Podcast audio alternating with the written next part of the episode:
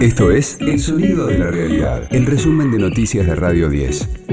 Hoy es martes 13 de abril, mi nombre es Martín Castillo y este es el resumen de noticias de Radio 10, El Sonido de la Realidad.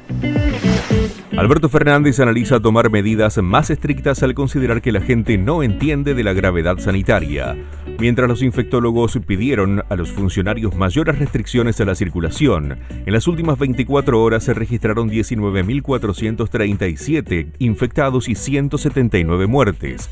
Hay temor al colapso sanitario, lo admitió el médico del Hospital San Martín de la Plata, Pablo Maciel. La semana pasada, producto del crecimiento exponencial de casos, tuvimos que abrir una nueva sala general de COVID en clínica médica, juntando respiradores, camas, de otras áreas de la terapia. Y así estamos en horas de máxima preocupación eh, por la velocidad de ocupación de camas en la ciudad de La Plata y en el resto de la provincia de Buenos Aires, con lo cual ante un cambio abrupto de situación se requieren decisiones rápidas los docentes, por su parte, piden suspender la presencialidad. El ministro de Educación, Nicolás Trota, indicó que por el momento las escuelas no cerrarán. Sin embargo, desde la provincia advierten que habría que restringirla, lo señaló el viceministro de Salud bonaerense, Nicolás Kreplak. Nosotros en el sistema que tenemos de fases y cómo se habilitaron las clases en la provincia, también está contemplado la posibilidad de cuando hay mucha circulación, reducir la presencialidad. Por nosotros tenemos un sistema mixto, con presencialidad y con virtualidad. Eh, y uno puede, en caso de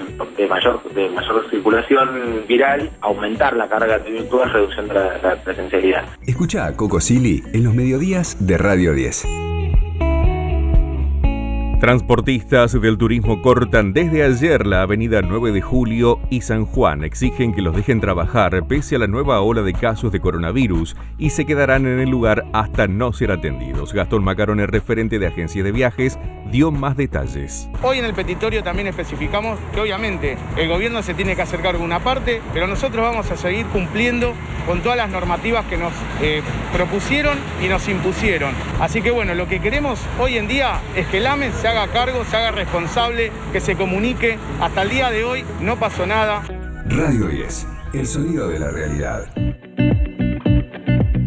Se espera un incremento en el gas. Será de alrededor del 6% para los residenciales y del 4% para las pymes. Se lo explicó Federico Bernal Ermite, interventor del Enargas. En la factura uno está pagando la tarifa de transporte y la tarifa de distribución. Y lo que yo definí fueron los componentes de transporte y distribución. Rondará el 6% para usuarios residenciales para todo el año y del cerca del 4% para las pequeñas y medianas empresas. Ese es el aumento entonces correspondiente a la tarifa de transporte y distribución sumadas. Luego habrá un aumento o no habrá aumento del precio del gas, que eso es algo que tiene que definir la Secretaría de Energía que aún no definió.